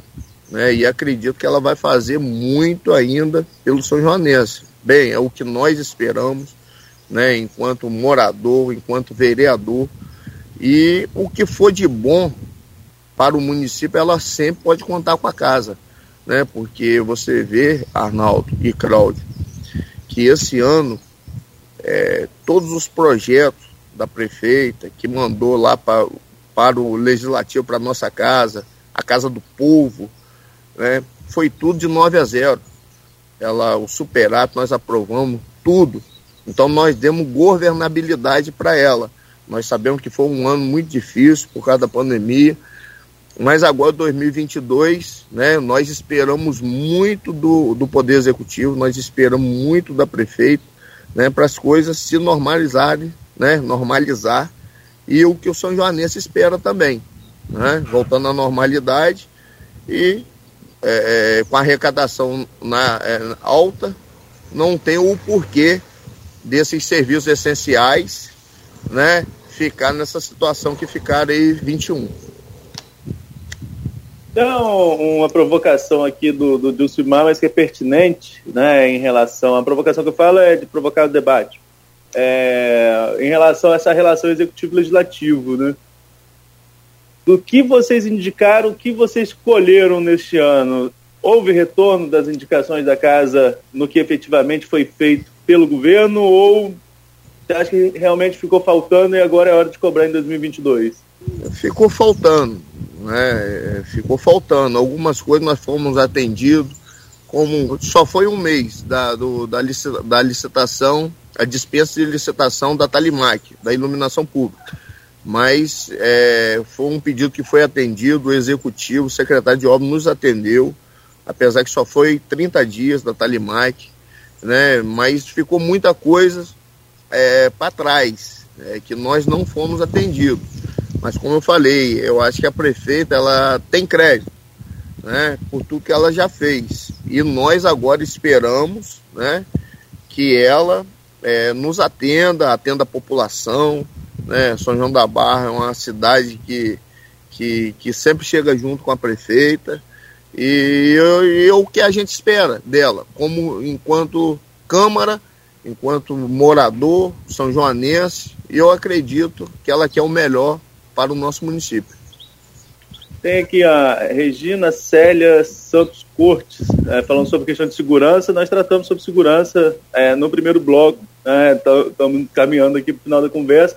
Falamos sobretudo sobre a questão da guarda municipal e orientação de trânsito, que é também, e iluminação, que não deixa de ser também questão de segurança. Mas a gente pode até falar sobre isso, porque eu queria entrar num assunto que o Nogueira me lembrou aqui no, no, no WhatsApp. Né? É, você de Gruçaí, Alan, você mora onde em Gruçaí? Qual região? Eu moro na rua Orsínio Rodrigues, é a rua da veterinária, né? Próximo ao esquinão da simpatia. Ah, estou indo para aí daqui a pouco buscar meu carro aí no seu vizinho. É, é o Fabrício, Fabrício é meu vizinho de fundo. Sim, então estou passando aí daqui a pouquinho para buscar o carro. Que meu carro está quase morando mais aí do que da minha casa, né? Mas enfim. É. é mas é, eu queria falar sobre uma, uma, uma situação um pouquinho lá para outro lado da lagoa, a questão do Tele Santana né, que é uma região que você conhece, você mora aí quase na beira da lagoa, né, na rua beira da lagoa. É, Feira Santana está em crescimento, está em desenvolvimento, mas há um risco, no meu ponto de vista, muito grande, por falta de presença do Estado, por falta de infraestrutura, por falta até mesmo da segurança pública, a questão de favelização. Há um risco, não estou dizendo que exista, mas há um risco de, porque é uma área nova, uma área com é, é, possível expansão e falta em infraestrutura. Quanto morador de Gruçaí, quanto isso te, não só como vereador, mas enquanto morador de Gruçaí, quanto isso te preocupa e o que você acha que o poder pode fazer para atenuar esse risco? Sim, eu conheço bem o outro lado da lagoa, né? Aqui é meu reduto. É, eu não fui eleito em 2016, mas eu fui o mais votado de Gruçaí Agora 2020, graças a Deus, graças aos meus amigos, eu fui o mais votado novamente, sendo eleito. É, fui o mais votado do outro lado da lagoa, como o lado daqui. Né? Então eu conheço bem ali aquela região. Sim, ali cresceu muito. O bairro Tele Santana, né? Fala assim, o bairro Nossa Senhora Aparecida é da ponte para a esquerda, quando a gente atravessa. O bairro Tele Santana para a direita. Cresceu muito, muitos moradores. Muito. E o poder público não acompanhou. Não acompanhou na infraestrutura. Né? É, é, ali nós temos ali a caixa d'água que que foi feita ali. E nós não temos água, foi feita a encanação ali, encanamento, e nós não temos água encanada do outro lado da lagoa. E a água tem, que é na caixa d'água, tem a bomba, tudo equipado ali. A prefeitura, né, a prefeita, é, fez o investimento ali junto com a SEDAI. Se eu não me engano, aí foi em torno de 3, 4 milhões na época. E, e até hoje a SEDAI, né, o governo do estado, não colocou água na torneira das pessoas. E isso é um ponto. Um ponto é, é, é a urbanização, é o poder público, né? não só o, poder, o, o poder municipal, o poder do Estado. Ali está atendendo ali com a água, com esgoto tratado, que é um ponto que nós temos que avançar. Eu tenho cobrado, tenho conversado com a secretária de Meio Ambiente, Marcela Toledo, muito técnica, conhecedora, né, porque o município não pode avançar né, sem esgoto, sem água encanada. Isso daí é, é, é, o, é o básico. E o outro lado da lagoa precisa sim de muita coisa, precisa ser olhado com muito carinho, o bairro Tele Santana. Ali do outro lado da lagoa nós temos aproximadamente 5 mil moradores. Né? Então, um lugar que não tem água encanada, a segurança precisa ter maior efetivo ali. Ali tem um postinho da guarda, que a maioria do tempo fica fechada, mas não é por conta né, do pessoal da guarda. Eu acho que tem que aumentar o efetivo da guarda, dar mais condições de trabalho, escutar mais os moradores, para ali o poder público né, tá ali dando assistência àquelas famílias, educando aquelas famílias na questão do, do da sinalização, né, do, do trânsito, é, ampliando ali a escola, a creche, porque ali precisa sim do poder municipal é, intervir ali do outro lado da lagoa, porque está crescendo é, é, na desordem muito grande. E isso depois não tem como mais é, é, o poder público é, intervir. Então eu acho que é o momento de avançar. Eu tenho cobrado bastante dos secretários, inclusive da prefeita, para ali, do outro lado, dar atenção especial. Por isso que a minha emenda individual foi ali para a reforma do posto né, de saúde, porque eu sei ali que atende muitas pessoas, muitos profissionais da, da saúde trabalham ali. É um posto de excelência, né, uma equipe muito boa, um pessoal muito bom, e mais precisa sim do poder público intervir ali né, para ajudar aquelas pessoas ali do bairro Tele Santana. Tem um comentário aqui, é uma mensagem que eu recebi aqui da Mônica Paz, né, ela falando sobre a questão das emendas, e ela pergunta algo para os animais nessas emendas. Em relação a essa questão de animais, é importante a gente destacar que é saúde pública também. São João da Barra tem um, um número grande de animal solto na rua, né? É, falta uma fiscalização, enfim. Tem alguma emenda nesse sentido? O que, que você acha que pode ser feito para contemplar esse problema que é também antiguíssimo no município. Sim, eu também concordo com a Mônica Paz. É, o, o, número de animais de rua vem crescendo muito, muito. Eu tô até aqui com o meu cãozinho aqui, ó, Theo mordendo aqui meu, meu, meu chinelo. Muitos animais de rua, tem aqui a Wilma aqui em Gruçaí, que ela há poucos dias falou com a minha esposa, a Renata, para a gente ter um canil municipal é, já foi sugerido na Câmara, não, não foi de minha autoria. Eu não me lembro qual vereador que fez. Ali atrás do balneário, né, que faça ali um canil municipal, né, um castramóvel. Né, nós precisamos avançar para tirar esses animais das ruas, dar bom extrato, né, ali ser um lugar de doação de animal, que muita gente quer ter um, um animal e não sabe nem aonde né, ir para pedir uma doação. Eu acho que o município, sim, precisa se atentar né, aos animais de rua. Nós temos que ter um canil municipal né? Nós vamos estar tá aí se reunindo aí com a Marcela Toledo, Secretaria de Meio Ambiente, secretário de Saúde, doutor Arlene, para a gente estar tá viabilizando né, esse projeto nós temos que tirar do papel. Né? O canil municipal é saúde também municipal. Eu acho que é de suma importância nós implantarmos aqui no nosso município, sim. É, inclusive, Arnaldo e vereador, é até uma pergunta aqui no privado do Hanan Emonjan, ele é presidente do sindicato dos pais de alunos da rede particular de Campos e também advogado, e ele fala sobre isso. Justamente esse número aí, é, pra, é, é, esse tratamento de, de, animais de rua, em especial cachorros e antafona. Né? É, antafona é um número muito grande. A Mônica está até lembrando aqui que teve uma emenda né, para destinada a essa questão do castramóvel, mas que essa emenda foi realocada para pesca. Aí é algo que tem que ser é, é, ela está colocando, ela acompanha a situação, mas aí fica o Alan e a sugestão também de é, é buscar saber o que aconteceu.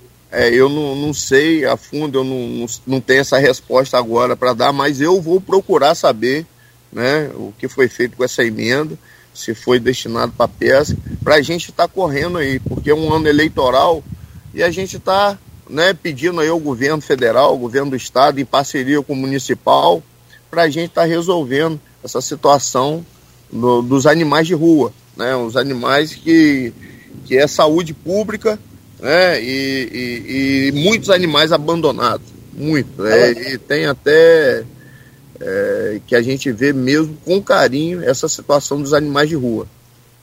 Nogueira, se você tiver mais alguma pergunta, eu vou fazer minha última aqui, que o nosso horário já está quase estourando. É, é, fazer a última que eu fiz no Analiel também, você acabou de citar, eleição 2022. Como que você está vendo a arrumação desse tabuleiro, o governo do estado, o governo federal? Vocês dois tiveram, tiveram ali no, no cercadinho com o Bolsonaro, não foi uma agenda institucional, não né? cheguei a publicar à época. É, é, como você está vendo a configuração aí, tanto no nível, a nível estadual quanto federal para 2022? A nível federal, né, eu fui eleitor de Bolsonaro, é, eu acho que Bolsonaro é, é, não é um governo corrupto, mas é um governo meio contraditório. É, eu acho que ele, ele deixa muito, ele dá muita canelada. Eu acho que o presidente da República o maior cargo, né, é o cargo mais importante do Brasil. Então eu acho que ele tem que se impor também como é, a gente espera muito dele. Então acho que ele não pode ir para essas picuinhas é, com os poderes, intervir, querer intervir é, é, em, em, outras situações que não cabe a ele, entendeu? Eu acho que é um governo que acertou no caso da corrupção. Mas por outro lado, né, essa infração aí que não estanca, esses combustíveis, é, esses preços aí que está é, dificultando é, a, a, todos né, e a tudo. O, o, frete, o diesel aumenta, aumenta o frete, aí chega no bolso do consumidor. Quem trabalha no Uber é o combustível, quem é taxista, então afeta tudo. Né, a cadeia, o combustível hoje o que movimenta né, a, a Petrobras. Então, acho que ele deixou a desejar na economia. Né? O governo federal, eu acho que ele pecou nisso daí. Eu acho que ele foi muito radical em algumas coisas, mas acertou em outras. Né? Mas eu acho que ele errou mais do que acertou, o governo federal. É, em relação ao governo estadual, né, teve, eu fui eleitor de Wilson Witzel, né, votei então em Cláudio, em Cláudio Castro, porque ele era o vice.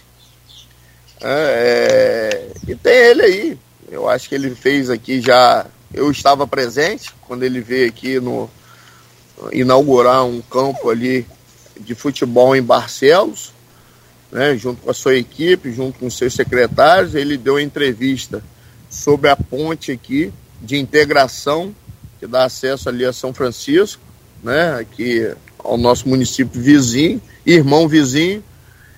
E ele falou que era o Tribunal de Contas, o Tribunal de Contas liberando eu guardei bem as palavras dele, em 30 dias é, ia dar reinício às obras. Então o problema não é do Tribunal de Contas, né? Já saiu até matéria.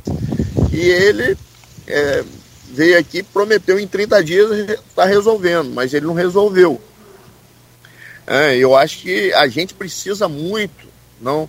É, eu cobro do poder municipal, porque eu, eu estou vereador, eu não sou vereador. Então, nós é a nossa casinha a gente tem que cobrar do executivo, nós somos um órgão fiscalizador, mas também nós temos que cobrar do governo estadual implantar, porque tem aqui o bairro de Fátima, tem a ponte da integração, temos aqui a entrada de Gruçaí, né, que dá acesso ali São da Barra, o trevo, a curva, né, foi feita ali, já teve um acidente ali no domingo, né, é, acidentes ali direto, e está ali uma, uma obra que não é inaugurada, né, por conta da Enel, que não estava no projeto, o que que né, nós, né, usuários, temos a ver com um projeto que foi mal executado. Nós, né, é, é, eu acho que o poder do, do Estado, eu acho que tinha que ajudar mais também o nosso município.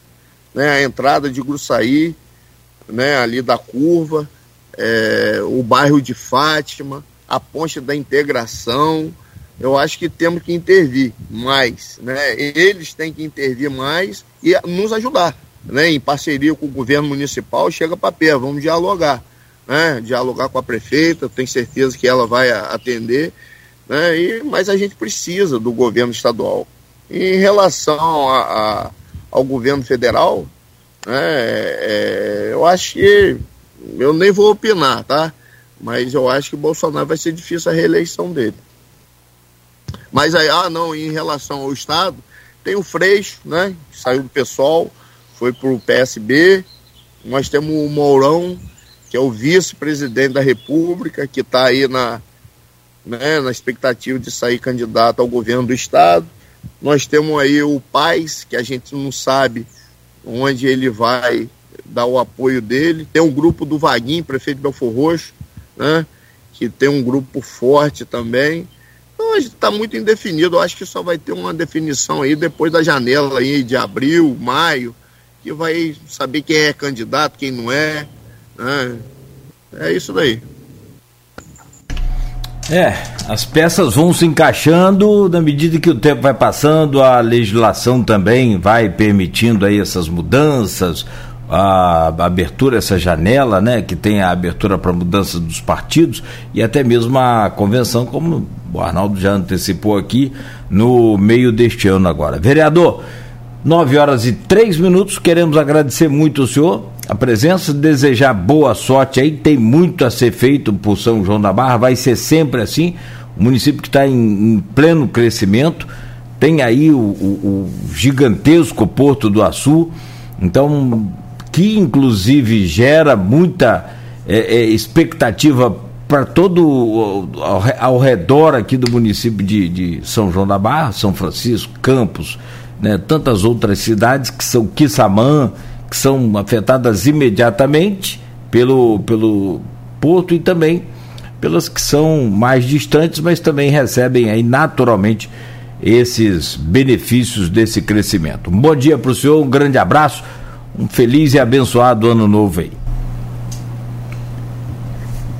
Cláudio, eu quero agradecer a você, ao Arnaldo Neto, que é um São Joanense, né, morador de Atafona, né, que tem certeza que, que é o melhor para a sua cidade também, Natal. Né, e como a gente também quer o melhor.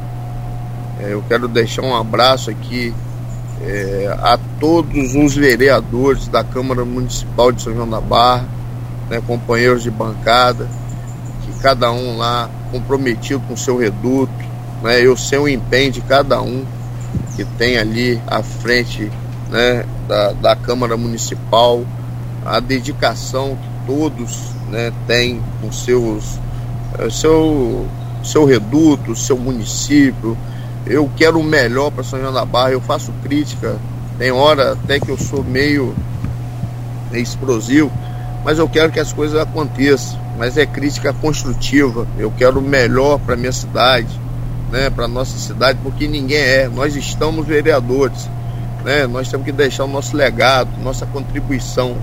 O São João da Barra é tão bom com a gente, né, que a gente, no mínimo, que a gente tem é retribuir a bondade que esse povo tem com a gente. Né? Então eu quero deixar aqui um abraço aqui a todos os vereadores, todos os assessores né, dos vereadores. Eu quero deixar um abraço aqui a todos os secretários de São João da Barra, secretariado da prefeita Carla Machado. Um abraço aí para a prefeita, para Carla Capucci, né, a vice, e que São João da Barra volte à normalidade. O São João da Barra vai evoluir muito, vai crescer muito. Nós temos aqui o Porto do Açu, que já chegou aqui a empregar 7 mil pessoas, né?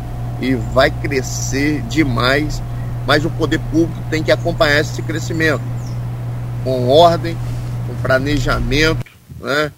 profissionalizando nossos jovens, dando oportunidade de emprego, né? e é isso que a gente precisa.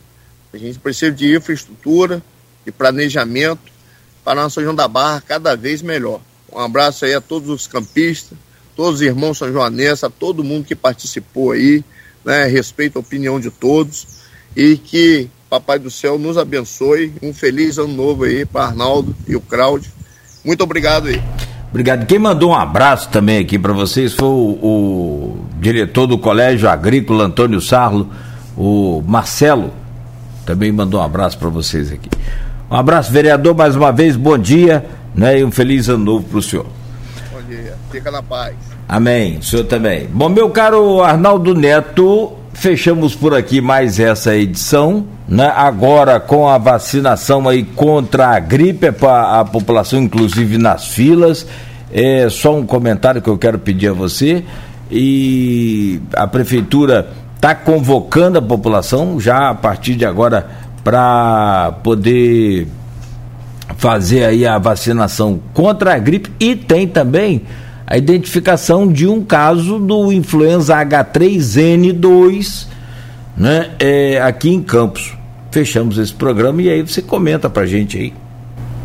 Sim, Nogueira, é importante, é importante essa vacinação, né? Como você colocou, a Prefeitura de Campos está convocando. Não são todos os municípios que têm vacina contra a gripe.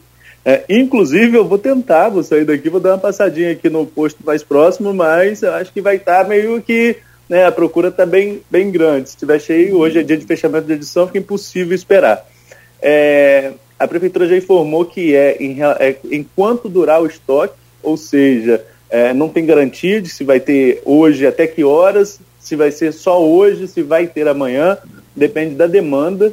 Né? É, como eu falei, vou tentar. Minha segunda, a minha segunda, na terceira dose da, da, da Covid na próxima semana, tentar tomar da gripe, tentar tomar da gripe hoje ainda, vou dar uma passadinha ali no posto agora, ver como que está a situação agora que a gente terminar aqui o programa.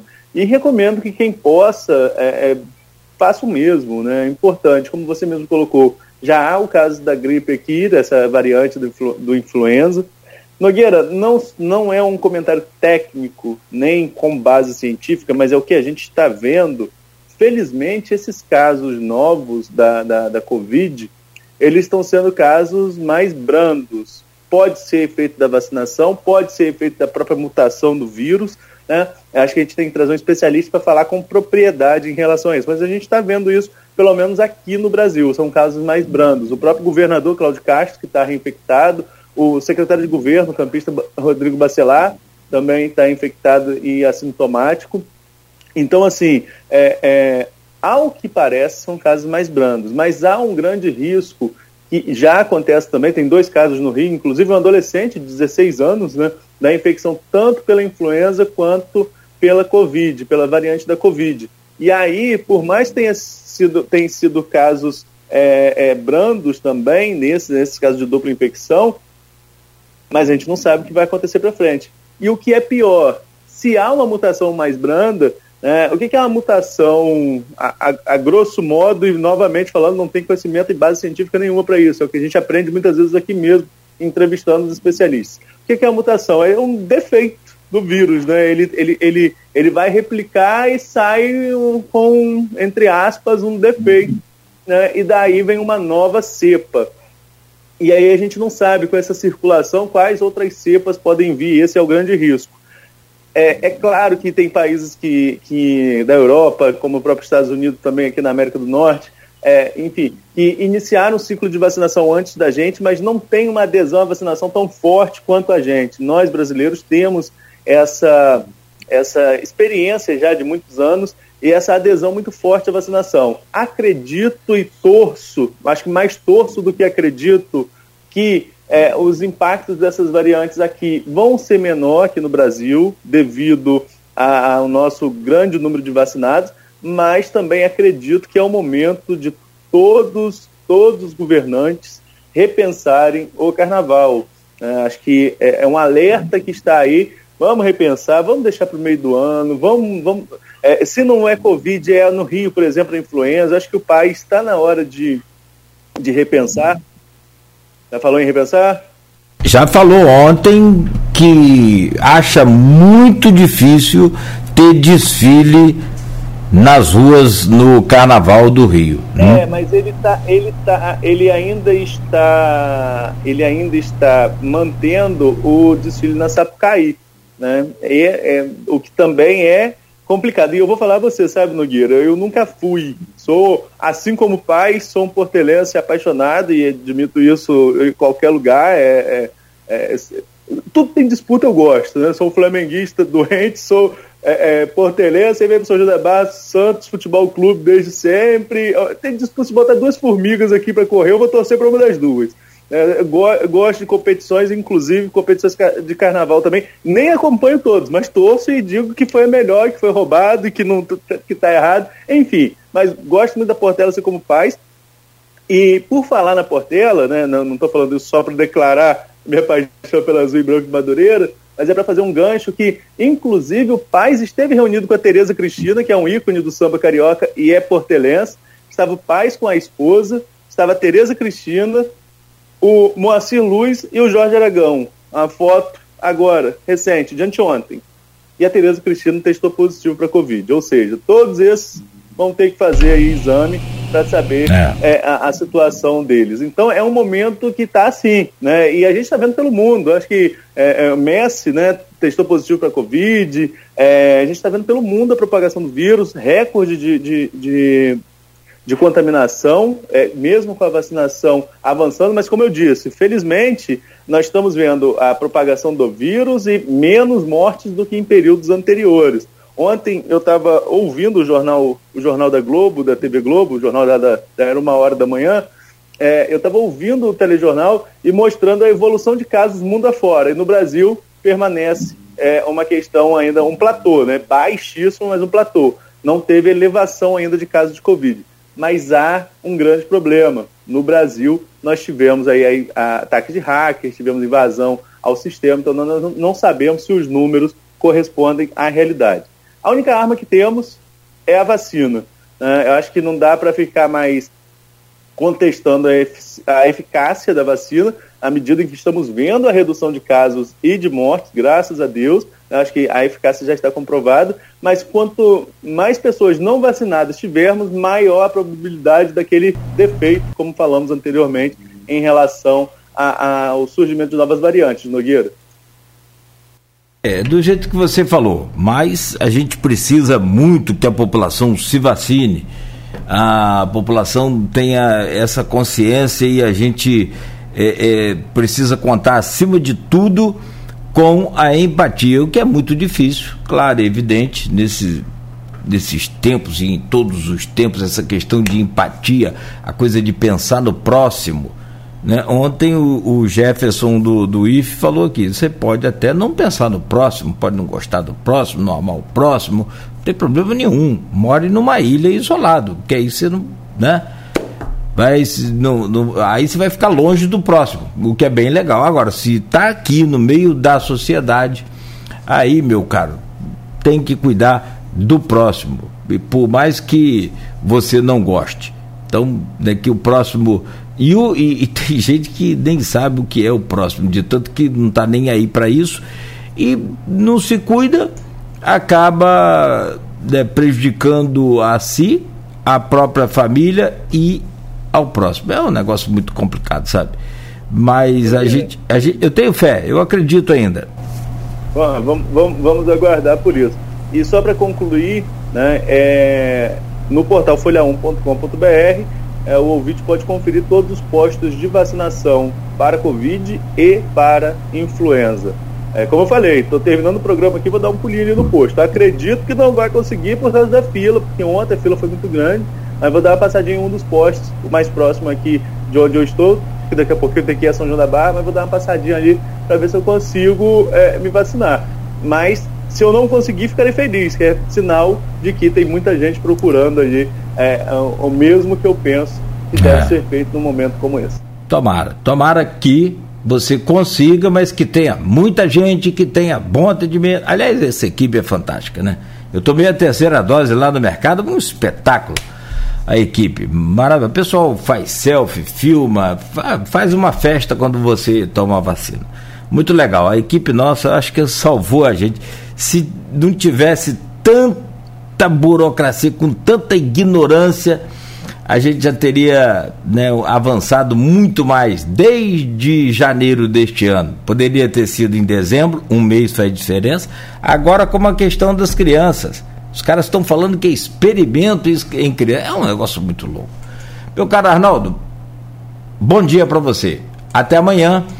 Vamos falar sobre janeiro branco amanhã, sobre essa questão toda e a pandemia que naturalmente mudou a vida de todos nós.